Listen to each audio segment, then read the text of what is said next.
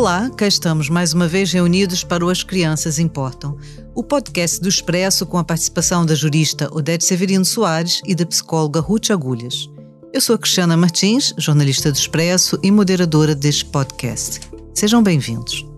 O tema de hoje é aparentemente cotidiano, é daqueles que exige decisões diárias e uma mudança profunda dos nossos hábitos. Estamos reunidas, hoje somos só mulheres, para falar da importância da adoção de hábitos alimentares saudáveis para promover o bem-estar físico e mental das crianças.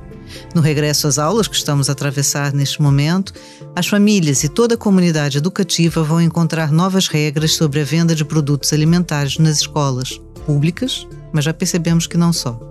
Mas como vamos tentar perceber na nossa conversa, são suficientes estas medidas já adotadas ou é necessário ir ainda mais longe nas restrições? E serão as restrições a melhor forma de incentivar as crianças a adotar melhores hábitos alimentares? No artigo 24 da Convenção sobre os Direitos das Crianças relativo à saúde e aos serviços médicos, é reconhecido o direito a todas as crianças ao mais elevado nível de saúde. Podemos traduzir essa afirmação como uma forma de responsabilizar os adultos quanto à necessidade de tudo fazerem para evitar que as crianças adoeçam, fornecendo-lhes uma alimentação equilibrada, completa e variada, assim como um acesso, sempre que necessário, aos cuidados de saúde e medicamentos. Este tema também aparece no artigo 27, em que é referido o direito a um nível de vida digno, no qual os adultos devem assegurar todas as necessidades básicas conforto, bem-estar e segurança, e onde a alimentação, o vestuário e as condições de habitabilidade devem ser prioridades. E na ausência de meios econômicos que permitam salvaguardar essas despesas, cabe ao Estado ajudar as famílias necessitadas de apoio. Este é, portanto, o contexto do que nós vamos aqui hoje abordar. O assunto da alimentação infantil tem conquistado cada vez mais espaço mediático, legislativo e, sobretudo, tem conquistado espaço entre as preocupações das famílias e dos educadores, de forma progressiva e consistente. Sobre isso já não há dúvidas. É um tema do presente e do futuro e por isso convidamos a professora Maria João Gregório, licenciada em Ciências da Nutrição e doutorada em Ciências do Consumo Alimentar e Nutrição pela Universidade do Porto e que está na Faculdade de Ciências de Nutrição e Alimentação. É diretora do Programa Nacional para a Promoção da Alimentação Saudável da Direção-Geral da Saúde. E também, como é tradição aqui no nosso espaço, para representar as gerações mais novas, teremos conosco a Bruna Gregório Gonçalves, de 13 anos, e que vai participar a partir de Setúbal. Portanto, olá a todos, sejam bem-vindos. Este é o nono episódio do As Crianças Importam. Professora Maria João Gregório, em primeiro lugar, obrigada por estar aqui conosco. Com a sua experiência, qual seria a melhor abordagem para que a alimentação saudável começasse em casa e através da atitude dos educadores? Nós sabemos que as crianças funcionam através eh, do exemplo que, que absorvem em casa eh, e, portanto, como é que isso pode ser feito pelos educadores? E já agora, voltando a, a essa nossa introdução, a melhor abordagem é essa restritiva? É proibindo o consumo que se conseguem os melhores resultados? Olá a todos. Um, antes de mais, uh, muito obrigada pelo convite para participar neste, neste podcast. É de facto com muito gosto que, que aqui sou, que aqui estou, um, e, e, as perguntas que, uh, que me fez são de facto muito boas, uh, tal como seria de esperar, e portanto as respostas também não são propriamente simples. Um, mas relativamente ao ao tema que nos traz aqui hoje, um, ao tema da alimentação saudável e sobre as melhores estratégias e modelos a seguir para a promovermos junto das, das crianças, eu gostava de um, começar por salientar alguns aspectos que eu considero uh, que são relevantes um, logo, logo desde o início. Hum, e hum, vou começar por, por identificar um aspecto que antecede mesmo o período da chegada das crianças à, à escola. Isto porquê? Porque sabemos que existem momentos que são particularmente importantes uh, para o desenvolvimento dos nossos, dos nossos hábitos alimentares. E estou a referir-me em particular aos primeiros dois anos de vida. É de facto nesta fase que as crianças desenvolvem, estabelecem os seus hábitos alimentares, as suas preferências, os seus gostos, um, e para além disso, é também neste período um, da nossa vida que nós temos também a, a capacidade de poder programar a nossa saúde no, no, no futuro. Um, e, portanto, um, e uh, destacando ainda alguns momentos, momentos importantes uh, da nossa vida no contexto da promoção dos hábitos alimentares saudáveis, apesar de não ser, na verdade, o tema da conversa de hoje, mas devo dizer que esta possibilidade de nós programarmos aquilo que vai ser a nossa saúde futura e o nosso estado nutricional no futuro começa um, ainda um, dentro da, daquilo que é a vida intrauterina um, e mesmo uh, uh, na fase de pré-concepcional e, portanto, a alimentação uh, da mulher antes de engravidar e da mulher grávida é de facto também muito determinante para condicionar a, saúde, a saúde futura. Mas voltando à importância da alimentação nos primeiros dois anos de vida, e esta primeira nota que eu gostava de, eh, de referir, um, vale a pena reforçar que, de facto, os nossos hábitos alimentares neste período vão condicionar muito os hábitos alimentares na nossa idade adulta. Um, sabemos hoje que uma criança que come uh, mais açúcar aos dois anos, um, aos sete anos vai consumir mais, mais açúcar também, portanto temos evidência nesse sentido. E esta manutenção do, dos padrões, neste caso do, do comportamento alimentar, um, ao longo das diferentes fases do ciclo de vida, não se aplicam só para uh, os comportamentos, neste caso associados com a alimentação, mas também uh, se aplicam ao padrão de doença e, portanto, sabemos que uh, uma criança com obesidade tem maior risco de no futuro ser um adolescente com obesidade e um adulto com, com obesidade e, portanto, é de facto determinante.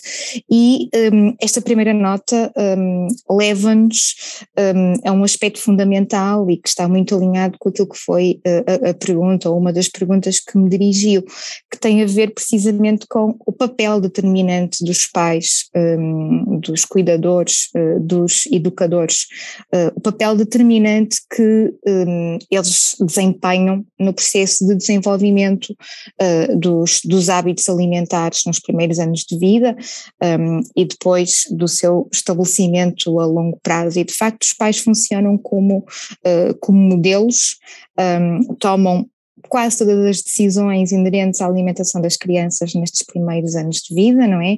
Influenciam as escolhas das crianças pelas compras que fazem, um, influenciam pelos comportamentos que têm durante as refeições, um, uh, pelas reações que fazem uh, face ao consumo de, de alguns alimentos, um, pela transmissão de conhecimento e da importância sobre uma alimentação saudável e, portanto, de facto, os pais são um, um, modelo para uh, aquilo que é uh, a alimentação das nossas crianças. E sobre o papel dos pais, um, e um, indo à, à, sua última pergunta, um, vale a pena refletir um, sobre aquelas que podem ser as melhores práticas e os melhores modelos uh, para de facto podermos educar as crianças para uma alimentação um, mais, mais saudável. Um, e portanto, eh, eu de facto não sou especialista na área das ciências comportamentais, uh, portanto gostava de, de, referir isto logo desde o início, um, mas de facto uh, sabemos que hum, as práticas parentais que são utilizadas para uh, modelar o comportamento alimentar das crianças têm de facto ou podem ter influência nas preferências das crianças, podem ter in, in, interferência um, na, na autorregulação da criança, ou seja, uh, afetam a capacidade de, de percepção da fome e da saciedade um, e, portanto, uh, têm aqui um papel importante. Um, e de facto existe um, evidência sobre a influência um, da utilização de algumas destas práticas uh, parentais um, e que procuram educar hum, as crianças para uh, comportamentos alimentares mais saudáveis e a influência dessas práticas no, no consumo alimentar e também no hum, no, no peso das, das crianças. Oh, professora, e as desculpe, mais estudadas. Desculpe, já agora, sim. desculpe interromper, mas só para, para, os nossos ouvintes não perderem o fio à meada e, e perceberem. Quer dizer, então, mais do que propriamente adotar restrições, proibições, eh, limitações evidentes, os educadores, sejam os pais, seja quem for encarregado de educação, devem adotar eles sim, nos seus próprios comportamentos, práticas saudáveis para que as crianças os acompanhem, mais do que haver aqui essa diferenciação e que eles apenas digam vocês estão proibidos de comer o que quer que seja. É mais isso? Uh, sim, na verdade, quando eu falava destas diferentes práticas um, que os pais podem utilizar, um, há duas que são aquelas que são as mais estudadas, que é a restrição Uh, e um, também a pressão para, para comer. Um, e, de facto, os estudos aquilo que nos mostram é que a utilização excessiva uh, destas, uh, destas práticas podem ter e podem afetar negativamente o consumo uh, alimentar das, das crianças. portanto, por exemplo, um, a pressão para, para comer um, pode comprometer os tais mecanismos de autorregulação e a resposta à fome e à, e à saciedade, portanto, um, e por outro lado, a restrição um, muitas vezes parece não uh, uh, induzir uma diminuição do consumo desses alimentos que nós procuramos restringir, um, mas por oposição um, parece ser um comportamento ou uma atitude que pode uh, promover uma maior atração por, uh, por esses, por esses alimentos. Um, e, e, e, por isso é que uh, a utilização uh, deste tipo de práticas é, é de facto importante e não, não, não utilizar de forma, de forma excessiva naquilo que é o nosso processo educativo para, para as crianças. Mas há estratégias importantes que nós podemos utilizar, não é? Estamos a falar do que não podemos fazer, um, mas o que é que efetivamente podemos, podemos fazer. E uh, aquilo que referiu é muito importante. Os pais são o modelo, um, ehm, são o exemplo que as crianças tentam uh, e procuram seguir, e as crianças aprendem uh, por observação, por imitação, e portanto os pais têm de facto um papel aqui um, ehm, muito, muito importante. Um, ehm, e dizer um, algumas uh, estratégias, algumas um, práticas que podemos, que podemos seguir. Um, se por um lado a restrição pode não ser o, o, comportamento mais adequado, nós podemos naturalmente limitar ou controlar a disponibilidade e fazemos muitas vezes, uh, utilizamos muitas vezes esta estratégia, não é? Que é não ter a não nossa ter em casa, uh, não dispensa comprar. em claro. casa recheada de alimentos pouco claro. saudáveis e que sabemos que vai ser difícil, não é? Para as crianças uh, conseguirem resistir ao ao seu consumo e, portanto, um, esta é uma estratégia um, adequada.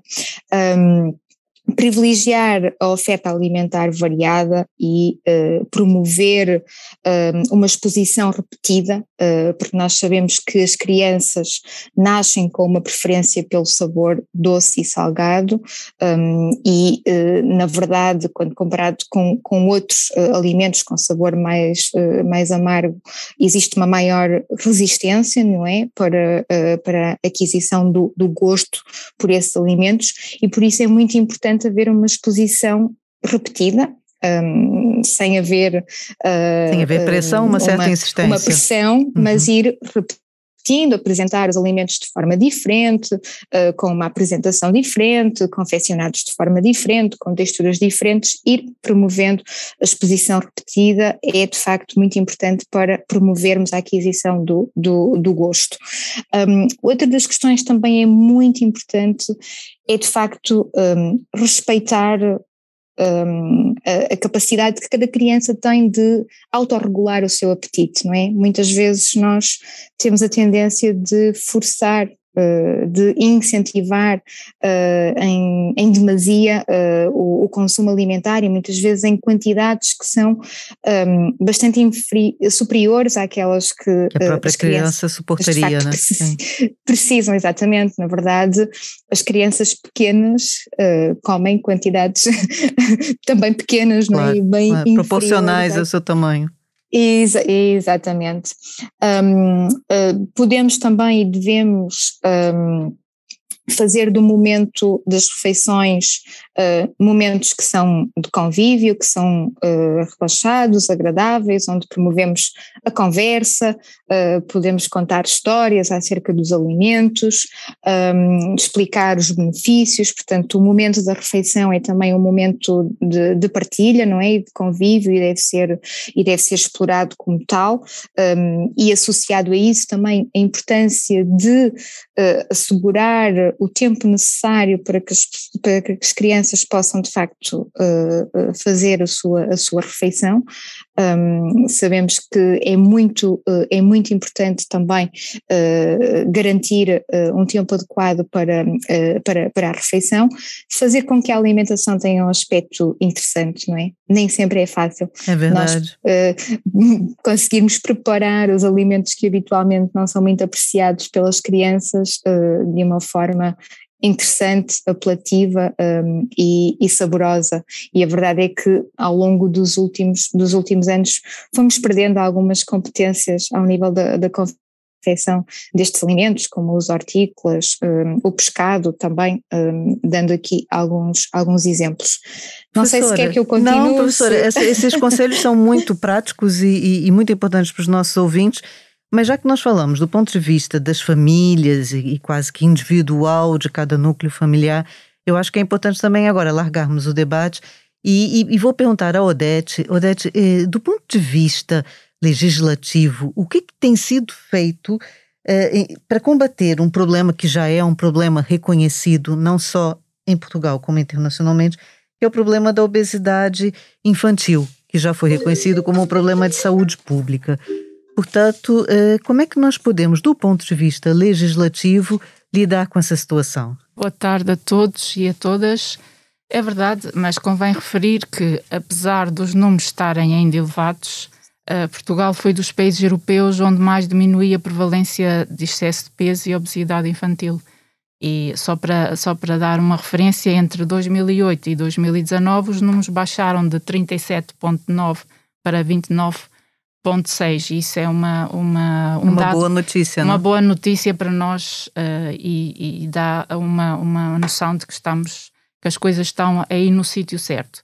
No entanto, uma, um, um, dado uh, interessante é que a nossa Constituição não reconhece o direito à alimentação adequada, contrariamente a outros países que já o reconhecem, uh, e também a, a, a, Lei de Bases da Saúde não uh, acautela a alimentação como fator determinante para a promoção da saúde uh, e tratamento da doença.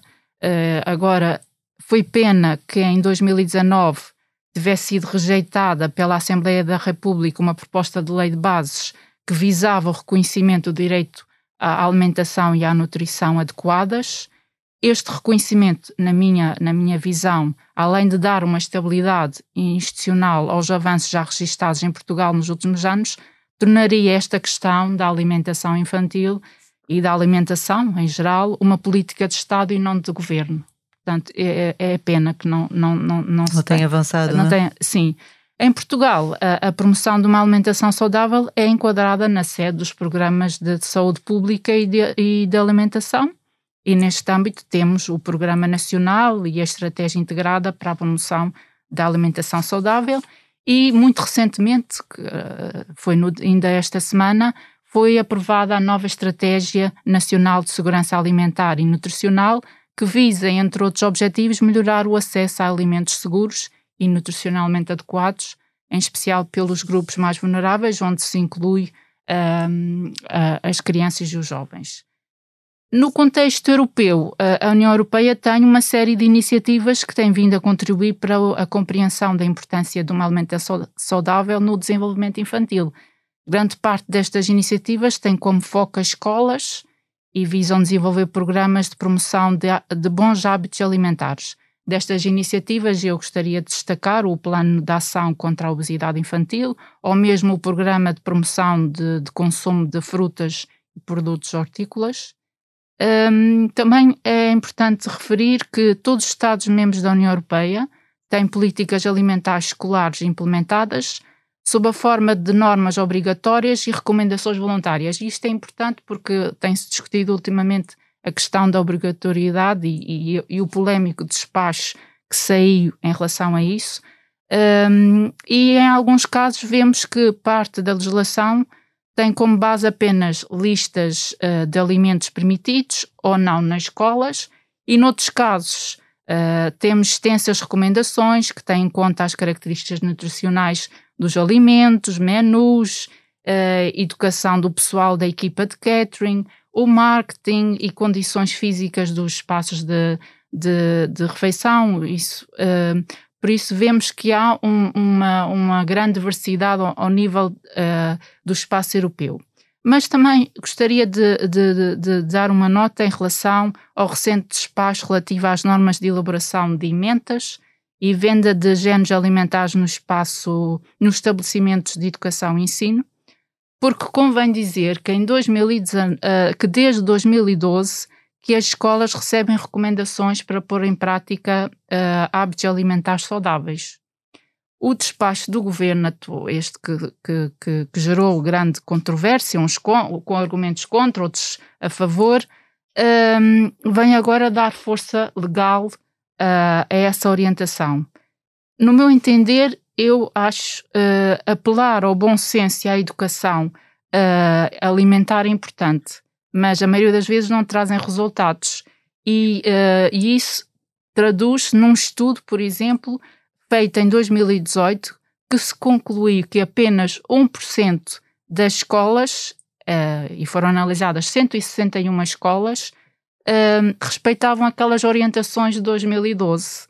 Por isso eu penso que só quando se tomam medidas mais drásticas é que, drásticas é que vemos mesmo resultados. Não, essa sua, essa, essa, sua linha de raciocínio é importante porque prova que sim, houve uma evolução, sim, começam a ser vistos resultados, mas ainda há muito a fazer, não é? Sim. Quer do ponto de vista do próprio texto legislativo, sim. quer da sua própria aplicação e obrigatoriedade de cumprimento.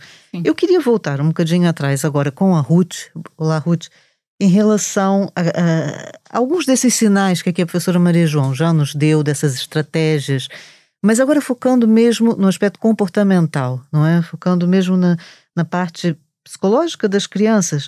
Quer dizer, a partir de que idade é que as famílias devem iniciar essa literacia eh, alimentar e, e como é que, na prática, vamos ser muito sinceros, conseguimos convencer uma criança que é mais saudável e, portanto, vale mais a pena comer um prato de brócolis do que comer um prato cheio de batatas fritas. Ruth, por favor, nos ajude. Olá a todos. Efetivamente, a literacia alimentar, como já foi dito, tem de começar nos pais. Quando falamos em literacia, estamos a falar de conhecimentos, mas também de crenças sobre a saúde física e mental e, de forma mais concreta, sobre a alimentação e estes conhecimentos vão contribuir não só para se reconhecerem eventuais comportamentos que podem ser desajustados ou mesmo problemáticos, mas também para, depois poderem uh, conseguir aqui uma gestão adequada desses mesmos comportamentos e também para a sua prevenção. Portanto, estamos a falar aqui em diferentes domínios. Não esquecendo, e queria reforçar esta ideia que também já falámos em alguns episódios anteriores, que a alimentação, a par do sono e do exercício físico, são assim os três grandes pilares da nossa saúde psicológica. Começando pelas crianças mais novas, efetivamente aquilo que a doutora Maria João disse é, é, um facto, não é? Portanto, é de cedo, é desde cedo é nos primeiros anos de vida que muitas vezes os primeiros comportamentos desajustados começam a manifestar e muitas vezes também motivados pelo desconhecimento da parte dos pais sobre algumas questões específicas ao nível do desenvolvimento infantil no que diz respeito às questões da alimentação. Nós sabemos que, por exemplo, especialmente no primeiro ano de vida, o bebê relaciona-se com o mundo por via oral e que entre este primeiro e segundo ano de vida, muitas vezes nós temos a chamada anorexia fisiológica, que é no fundo uma diminuição do apetite que tem a ver exatamente também com uma desaceleração do crescimento, que é muito mais acentuada nos primeiros 12 meses de vida do bebê e que depois tende a desacelerar um pouco, mas também porque a criança começa a ser muito mais envolvida no seu meio ambiente, estimulada e, portanto, há um desenvolvimento motor, cognitivo, da linguagem e, portanto, temos muitas vezes em paralelo com alguns avanços em algumas áreas no desenvolvimento, pode haver aqui uma diminuição deste apetite. E nem sempre os pais sabem interpretar adequadamente esta desaceleração. Nem sempre os pais percebem, por exemplo, que uma criança ali a partir de um ano, 13, 14, 15 meses começa muitas vezes a estar mais interessada, por exemplo, em brincar com os alimentos do que em ingeri-los. No fundo, está a explorar, não só visualmente, mas também com o toque, a perceber a textura, o cheiro, os sons. As crianças podem abanar os alimentos para perceber se fazem sons. A criança vai ganhando progressiva autonomia e essa autonomia também vai começar a manifestar-se em querer selecionar o que é que vai comer, em querer ter aqui alguma opinião sobre quero isto e não quero aquilo. E também é a partir dos 2, 3 anos de idade que a criança vai começar a valorizar cada vez mais a forma, a cor, a consistência. Também já vamos à questão da consistência, porque há pais que liquidificam tudo e mais alguma coisa um, e acabam por não permitir à criança perceber que há diferentes consistências. Temos também muitos pais e muitos avós. Tem o problema dos avós, não é? Os queridos avós. Os avós são muito queridos, mas nós não podemos esquecer que ainda agora, em 2021, nós temos avós e às vezes bisavós, não é? Depende das famílias, que ainda sabem e têm uma memória real e viveram a fome.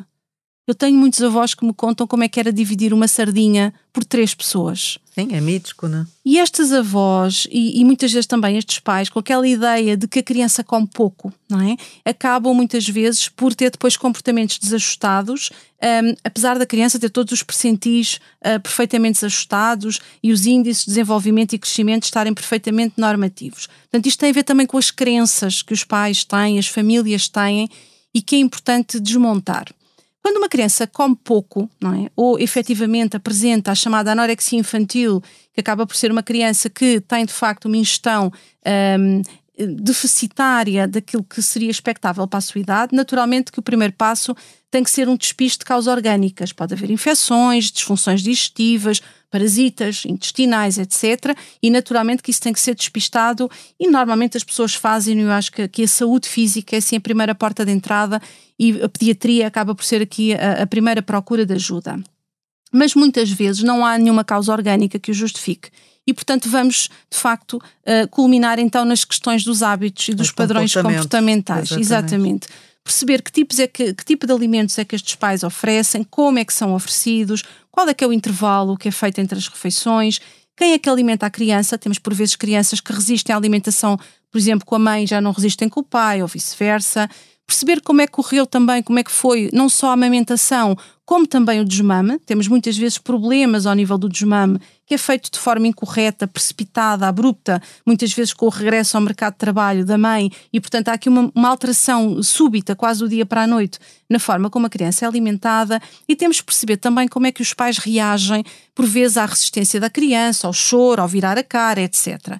Portanto, temos no fundo que perceber também, se há perturbações na própria dinâmica dentro da família, muitas vezes temos não só climas de tensão, um, em que a alimentação é uma verdadeira batalha. É uma verdadeira batalha que os pais já começam com ansiedade, ansiedade antecipatória, falta uma ou duas horas para a refeição e já temos um crescendo de ansiedade naquela família. Temos que perceber se, por exemplo, há chantagem alimentar. Muitas vezes os pais usam a alimentação como a moeda de troca. Se portares bem, tens um doce, se te portares mal, agora não comes não se sei o quê. Se comeres a sopa, depois de sobremesa ganhas um pudim, não é? E portanto, esta questão da chantagem, vamos falar um bocadinho disso, podemos falar mais à frente. Do ponto de vista comportamental, naturalmente que nós devemos insistir para que a criança tenha primeiro o comportamento que é menos provável de acontecer, por exemplo, comer a sopa, ou fruta e deixarmos para depois, não é? O comportamento que à partida é mais provável de acontecer, como seria, por exemplo, comer o doce. Mas temos que perceber se os pais são capazes também de estabelecer limites, que rotinas é que têm, ou se há outras situações uh, de stress na família perceber também como é que os alimentos foram sendo um, introduzidos e se o foram ou não de uma forma uh, desadequada. Estou-me a lembrar, por exemplo, de uma família que dizia esta criança já pode, estamos a falar de uma criança com menos de um ano de idade, já pode comer, por exemplo, um cozido de grão tal como um adulto, porque ela tem que se habituar desde cedo a comer como aos adultos. Portanto, muitas vezes os alimentos são um, introduzidos também de uma forma desadequada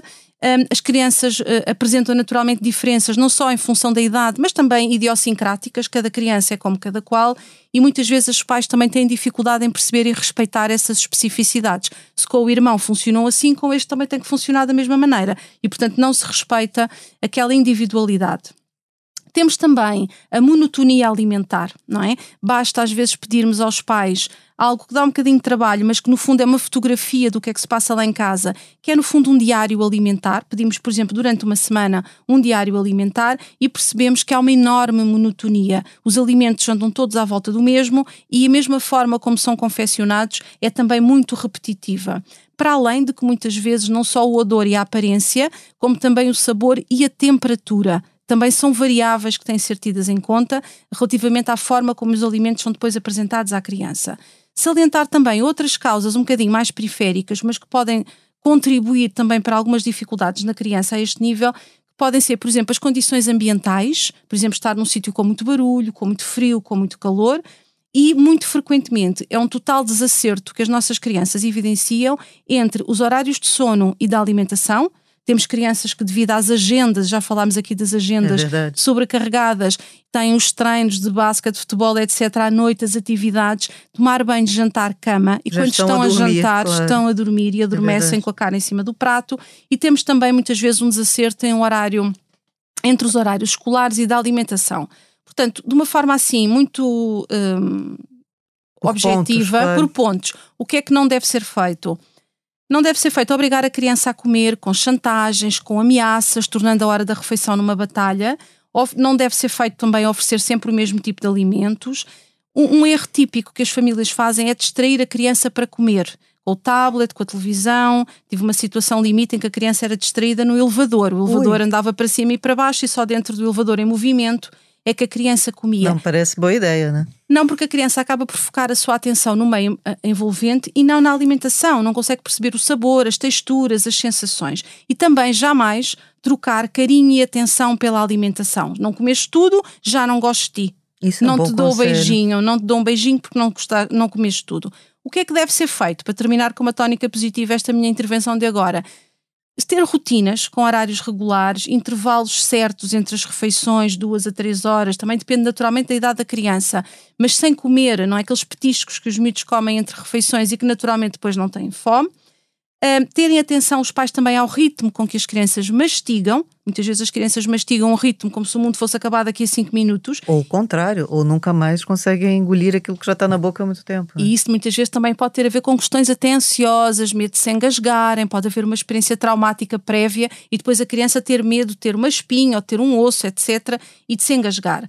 Respeitar também as recusas alimentares. A criança também pode ter o direito e tem o direito a não gostar do alimento X depois de experimentado de várias formas, respeitar, substituir esse alimento por outro do mesmo grupo nutricional. Também não tem que ser um cavalo de batalha e há muitos vegetais, por exemplo, que acabam por poder, por poder ser substituíveis. Aceitar o tempo da criança, servir alimentos variados intercalados, misturar alimentos novos com outros que não são conhecidos. Muitas crianças e também adultos têm a chamada neofobia alimentar, que é o medo de experimentar alimentos novos. Não gostam mesmo de, antes de experimentar. É? E, portanto, vamos contrariar este, este receio de uma forma progressiva, misturando os novos com os conhecidos, encontrar formas criativas de servir a comida, cuidado também com a ingestão de líquidos. É difícil uma criança, se calhar, comer a quantidade de vida quando bebeu meio litro de água, ou pior, meio litro de iced tea ou de outra medida qualquer dar-lhe também à criança alguma sensação de controlo. As crianças querem sentir-se autónomas. De vez em quando devemos permitir que a criança possa fazer algumas escolhas. Damos-lhe pré, damos-lhe alternativas,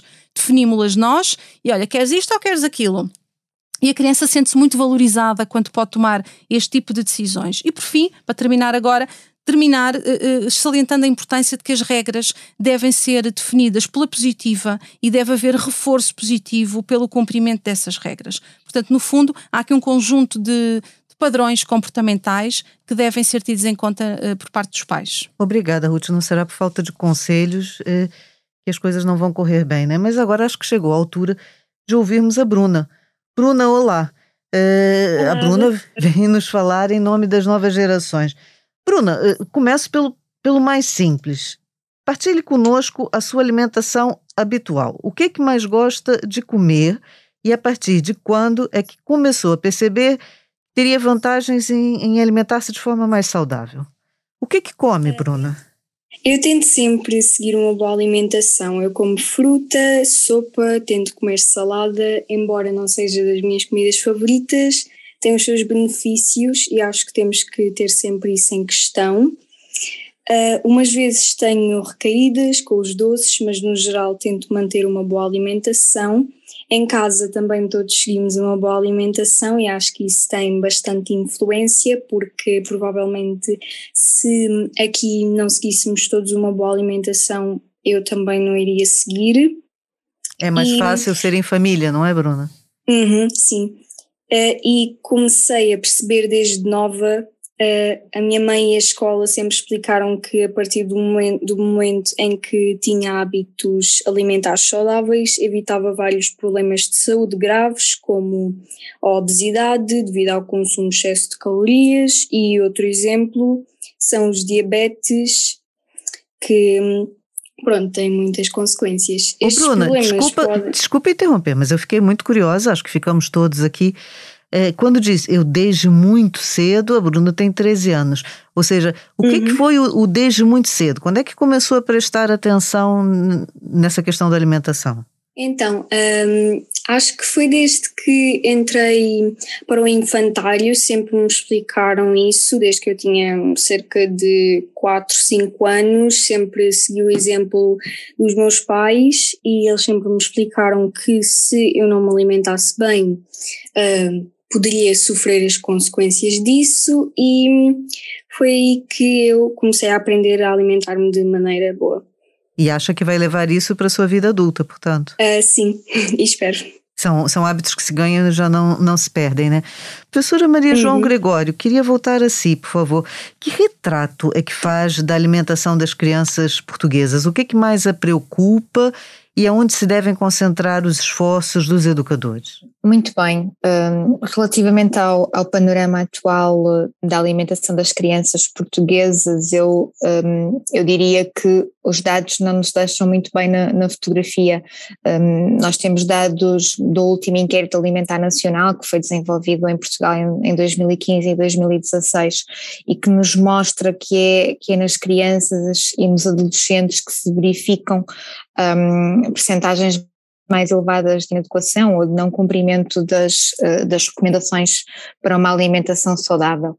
Um, e um, num contexto genérico e comparando com aquelas que são as recomendações alimentares do nosso guia alimentar, da Roda dos Alimentos, que todos, que todos conhecemos, um, os dados deste, deste estudo mostram que um, nós consumimos, um, ou que os alimentos do grupo da, da, carne, pescado e ovos e também do grupo dos laticínios têm um peso superior face um, ao recomendado na alimentação dos portugueses e também uh, no caso específico das, das crianças e dos adolescentes, e pelo contrário, a os hortícolas e também as leguminosas um, têm um peso inferior um, àquele que, que é a, a recomendação. Um, em concreto, destacar alguns uh, comportamentos alimentares de, das crianças hum, que hum, estão ainda longe de, de, de cumprirem aquelas que são as recomendações. Eu começo por destacar o baixo consumo de fruta e, e de hortícolas. Nós temos de facto um, mais de 70% eh, das crianças e dos adolescentes a não apresentarem uh, um consumo uh, destes alimentos um, de acordo com a recomendação da Organização Mundial da Saúde, que aponta para um consumo diário de pelo menos 400 gramas de, de, fruta e de hortícolas. Um, em contrapartida, um, a elevada ingestão de sal um, e também de açúcar um, é um dos principais hum, erros hum, a assinalar. Temos de facto um elevado consumo de produtos açucarados e, por exemplo, 10% das crianças de, de 1 a 3 anos consome diariamente sobremesas doces e 17% bebe uh, diariamente bebidas açucaradas. Um, se olharmos para os adolescentes, uh, estes números são ainda mais expressivos, sendo que 42% dos adolescentes portugueses uh, bebem pelo menos uma, uma bebida açucarada por dia, portanto um refrigerante ou, ou um néctar, um, e um, relativamente à ingestão de sal, também temos uma grande percentagem nas crianças pequenas de 1 a 3 anos um, cerca de 87% a ter um consumo uh, superior um, àquele que é o, o limite recomendado. Um, e, portanto, destacaria uh, estes, uh, estes aspectos. Sim, são números ainda preocupantes, não é? Erros alimentares. preocupantes. exatamente. Um, e, isto faz com que, de facto, os hábitos alimentares inadequados uh, na população portuguesa tenham um, um peso uh, muito expressivo naquela que é a nossa, a nossa carga de doença, não é? E que contribuam para a perda de anos de vida saudável. Na verdade, nós estamos a viver mais tempo, mas também vivemos mais tempo com, com, com doença, doenças. com doença crónica que, que de facto poderia ser prevenida um, se tivéssemos hábitos alimentares mais saudáveis. Um, passando agora para os aspectos um, que eventualmente nós devemos um, reforçar e onde devemos concentrar os nossos esforços, um, eu gostaria de deixar um, algumas mensagens um, simples e muito orientadas para aquilo que uh, pode, pode ser a mudança de determinados uh, comportamentos comportamentos um, e que também vem um, no seguimento de algumas das, um, uh, das uh, contribuições que já foram aqui hoje referidas. em primeiro lugar, destaco e reforço a importância de ensinarmos as crianças e também os adultos a escolher a água como uma bebida uh, de eleição ao longo, ao longo do dia. A água é de facto um, muitíssimo importante para ajudar o nosso corpo a funcionar, um, é, é bebida central para uh, diferentes funções fisiológicas e não, não é, é, é, de facto por isso que ela está no centro da roda, da roda dos alimentos, não é? Do nosso guia alimentar. E a verdade é que ao longo dos últimos anos um, nós começamos uh, a consumir um, água uh, com açúcar, um, água com aditivos, e portanto há pouco já referi, não é, que este é um dos principais erros alimentares dos nossos uh, jovens, crianças e adolescentes, em que de facto temos um consumo excessivo dessas, dessas bebidas, em detrimento da água, que acrescentam açúcar, acrescentam calorias vazias, não têm qualquer uh, outro valor uh, nutricional e que uh, contribuem de facto para o aumento de peso.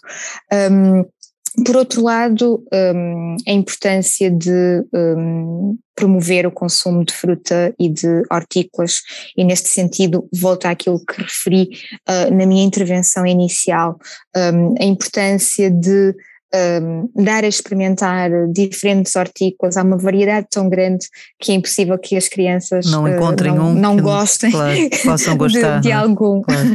Exatamente, apresentá-lo, prepará-los de forma diferentes, uh, testar modelos e formas de preparação apelativas, saborosas, que as crianças possam, uh, possam apreciar. Um, outra questão fundamental um, e que tem muito a ver uh, com um, uma das questões que nos preocupa em particular com a má qualidade dos lanches, muitas vezes é, é nestas refeições intermédias um, onde os alimentos uh, mais processados, com uh, uma maior quantidade de sal, de açúcar, de gordura e com menor interesse nutricional são uh, um, considerados e é, essa, é esse momento que, que, que permite introduzir esses alimentos na alimentação das crianças. E aqui destacar a importância de voltarmos a valorizar o pão claro. uh, como sendo de facto uh, um, um, alimento muito superior um, àquelas que são as alternativas atuais e que muitas vezes fazem parte um, da alimentação das crianças. Refiro-me, por exemplo, a bolachas hum, que de facto não devem estar presentes. Os cereais de pequeno almoço é preciso saber escolher e, e, portanto, de facto, o pão é, uh, é uma escolha certa, uma, né? uma opção certa, exatamente. E um, por último, um, a importância de um, apostar na, na, variedade. É muito importante variar na alimentação.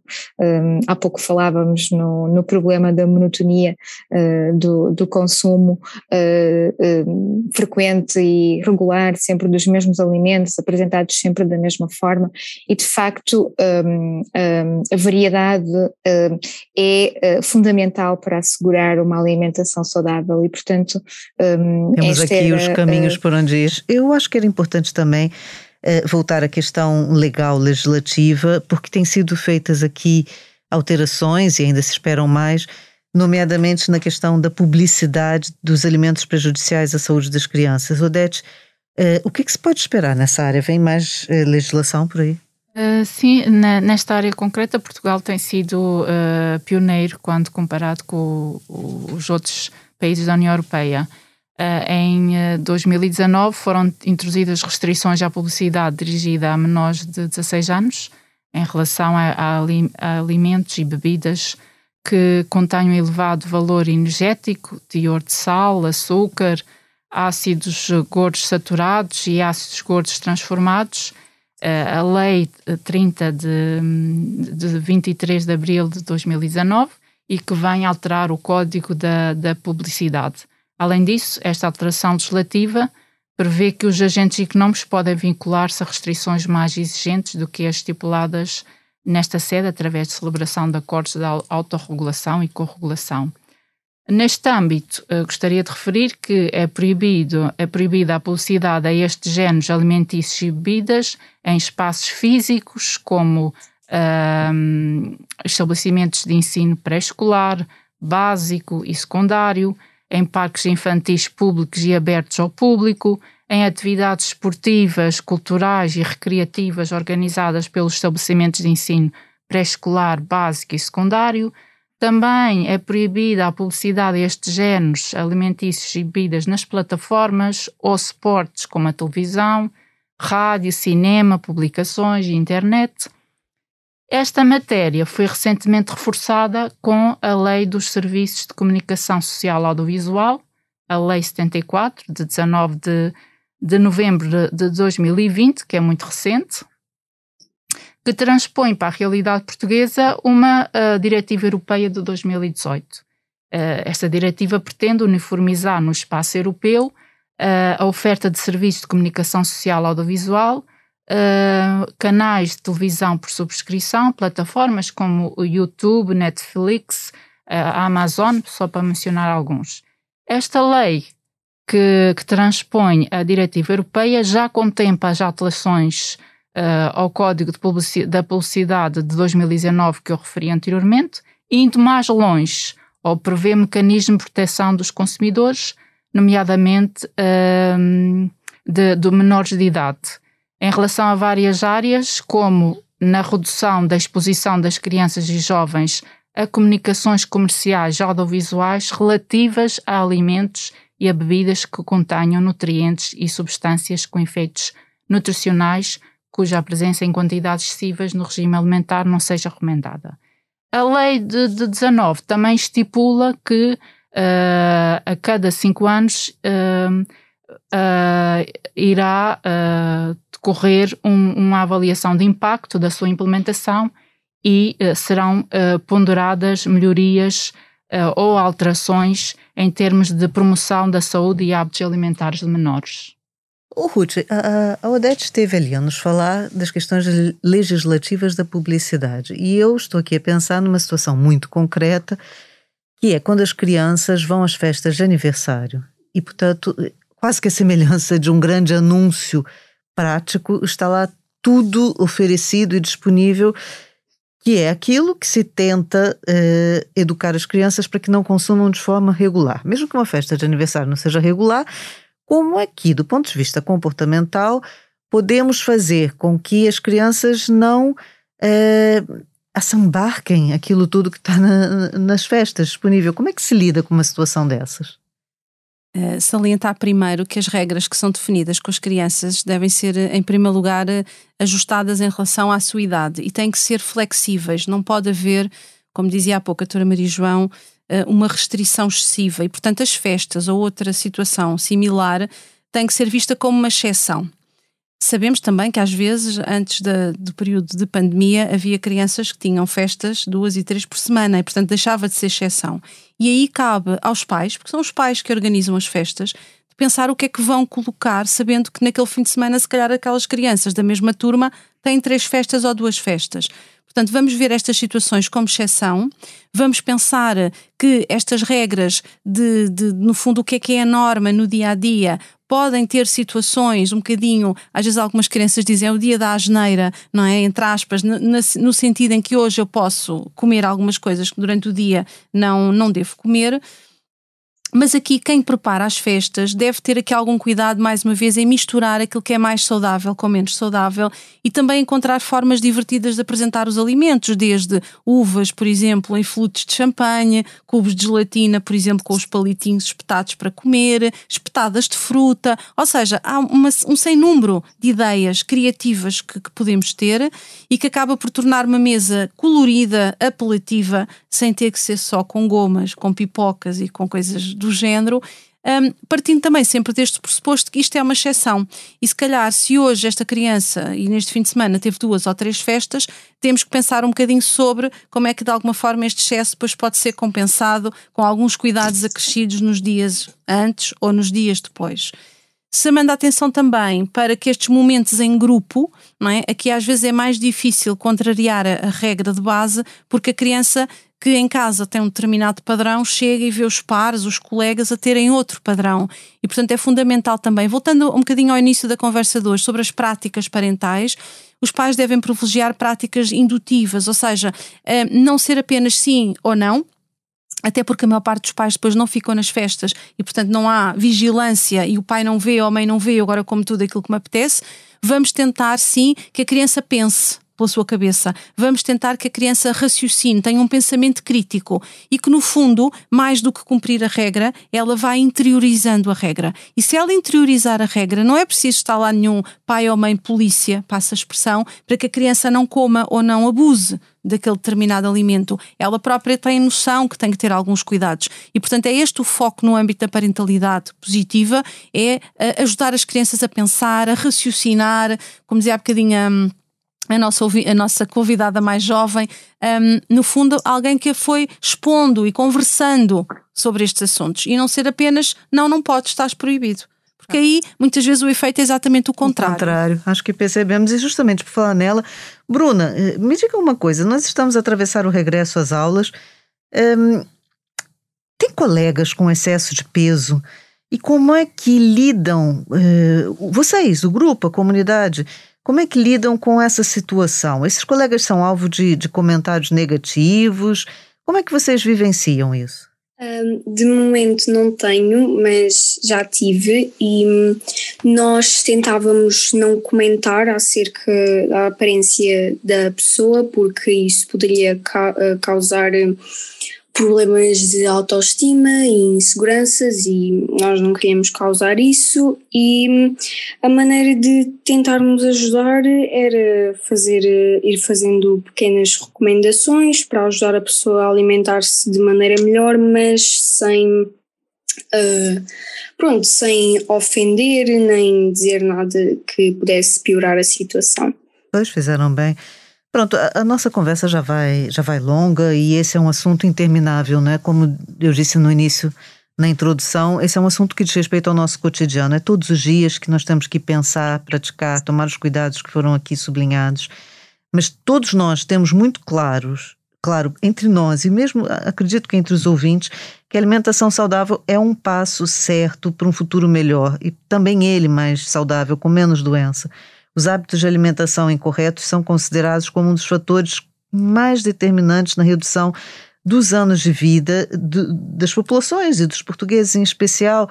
E como aqui também foi dito, é, viver mais não significa nem sempre viver melhor. Podemos viver mais, mas viver com mais doenças. Portanto, consumir poucas frutas, alimentos hortícolas, cereais integrais, que, que, são substituídos muitas vezes pelo excessivo consumo de sal, fazem parte dessa dieta inadequada ainda dos portugueses, algo que temos que mudar, não é? Mais metade dos portugueses adultos, 53,6% e quase 30% das crianças ainda têm excesso de peso. E muitos desses adultos começaram cedo a alimentar-se de forma incorreta. E muitas crianças, como aqui também já foi dito, já nascem em famílias com hábitos alimentares desregrados. Portanto, vamos todos ter muita atenção a essa questão. O, o episódio de hoje, penso eu, foi muito útil e prático. Uh, como é tradição aqui uh, no nosso podcast, vamos falar das nossas sugestões para a quinzena. Eu gostaria de partilhar é, o novo livro da Angelina Jolie. Devo ser muito clara e assumir que eu ainda não li. Ele se chama Know Your Rights and Climb Them. Na prática é conheça os seus direitos, reivindique-os. É, mesmo ainda não tendo lido, eu acho interessante a própria iniciativa de uma personalidade pública com impacto mediático que venha ressaltar a necessidade das crianças conhecerem os seus direitos, que é aqui o tema do, do, nosso podcast, e incentivá-las a participar. Por si só, a ideia já vale a pena. Vamos confirmar se o conteúdo também a justifica. Odete, qual é a sua sugestão dessa vez? A minha sugestão, e tendo em conta o início do ano letivo, eu gostaria de, de sugerir uma coleção Rainhas de Portugal, de Isabel Stewell, que é dedicada aos mais novos, são quatro volumes. Uh, eu uh, Gostaria de referir que comprei um volume e depois fui comprar os outros três para ler, porque achei interessante, apesar de ser dedicado aos mais novos, acho muito interessante. E uh, os quatro volumes são. Um é dedicado à Dona Maria I, o outro à Dona Amélia, o outro à Isabel de Aragão e o, o quarto à Dona Filipa de Lencastre. A eu história é sempre um guia importante, Sim, não é? Eu gostei muito. Ainda bem. O Ruth, e o que é que nos traz? eu gostava de desafiar os pais e os filhos para brincarem aos chefes de culinária e incentivarem as crianças literalmente a meter as mãos na massa. Boa ideia. Idealmente, com ingredientes cultivados pelas próprias crianças numa mini horta Grande que, eles desafio. que eles podem ter em casa. É muito giro se, por exemplo, filmarmos estas atividades, como se estivéssemos a fazer um programa de televisão que vai ser visto e que temos ali não sei quantas estrelas Michelin na nossa cozinha, prepararmos as lancheiras também desta forma, pensando agora também no regresso às aulas, elaborar emendas criativas, desafiar quem consegue criar o prato, por exemplo, mais colorido, quem consegue imitar um animal na prática como se compõem os alimentos no prato e há ideias muito giras e só o facto de transformar aqui a preparação da emenda, da refeição ou da lancheira num ato, não é assim, quase mediático. E num projeto de família, não é? E num projeto de família é muito importante para motivar as crianças e para envolver toda a família aqui numa atividade conjunta. Muito obrigada. Professora Maria João Gregório, eh, aqui também uma tradição no nosso podcast que é perguntar aos nossos convidados um desejo para o futuro. Qual seria o seu desejo? Um, um, um, desejo de que o direito das crianças uh, a uma alimentação adequada fosse, fosse garantido e que, e que para isso o Estado continue a desempenhar o, o seu papel uh, proporcionando às, às crianças ambientes uh, alimentares saudáveis e que sejam promotores de uma alimentação saudável um, um, desejo um, para que um, os educadores e, e, os profissionais de saúde uh, continuem também a desempenhar o seu papel educativo neste contexto da alimentação saudável, um, desejo para que os pais mantenham a sua resiliência nesta importante e difícil tarefa que é, que é de facto educar as crianças para, para uma alimentação alimentação saudável um, e associado ao momento que vivemos um, atualmente e esta recente publicação do, do, despacho que altera a oferta alimentar nas, na, nas escolas públicas portuguesas, um desejo para que os operadores económicos do setor uh, consigam aproveitar esta, esta oportunidade para inovar e para conseguirem uh, criar uma oferta alimentar que seja saudável e ao mesmo tempo uh, apelativa para, para, para as crianças e portanto não foi só um único desejo. Não, são vários. desejos importantes mas todos ligados à alimentação e à saúde, é verdade, muito obrigada. Bruna, e, e o seu desejo, qual é o seu desejo para o futuro? os meus desejos são continuar a manter hábitos hábitos saudáveis e que mais famílias tenham a possibilidade e optem por consumir alimentos mais saudáveis e que mais jovens e crianças percebam os benefícios disso e, uh, como estão numa, numa fase de crescimento, sigam uma boa alimentação e tenham uma boa rotina. Muito obrigada. Bem, se os nossos desejos se cumprirem todos, nós vamos ter crianças participativas, historicamente informadas, bem alimentadas e alegres e, e ainda por cima autônomas. Isso, isso são desejos importantes. Muito obrigada a todos, aprendemos muito hoje e tenho a certeza de que a conversa terá sido útil a muitos ouvintes. Daqui a 15 dias, cá estaremos outra vez reunidas para debater dessa vez a a proteção das crianças que estão privadas de ambiente familiar, um assunto delicado e importante. Até lá, não se esqueçam de que estamos à espera das vossas partilhas, sugestões, temas, preocupações e conversas que gostariam de ter conosco e com os nossos convidados. Contactem-nos. Podem seguir e subscrever o As Crianças Importam nas plataformas que utilizam habitualmente para ouvir podcasts e também no site expresso.pt. Até lá, muita saúde para todos e tudo de bom. Obrigada.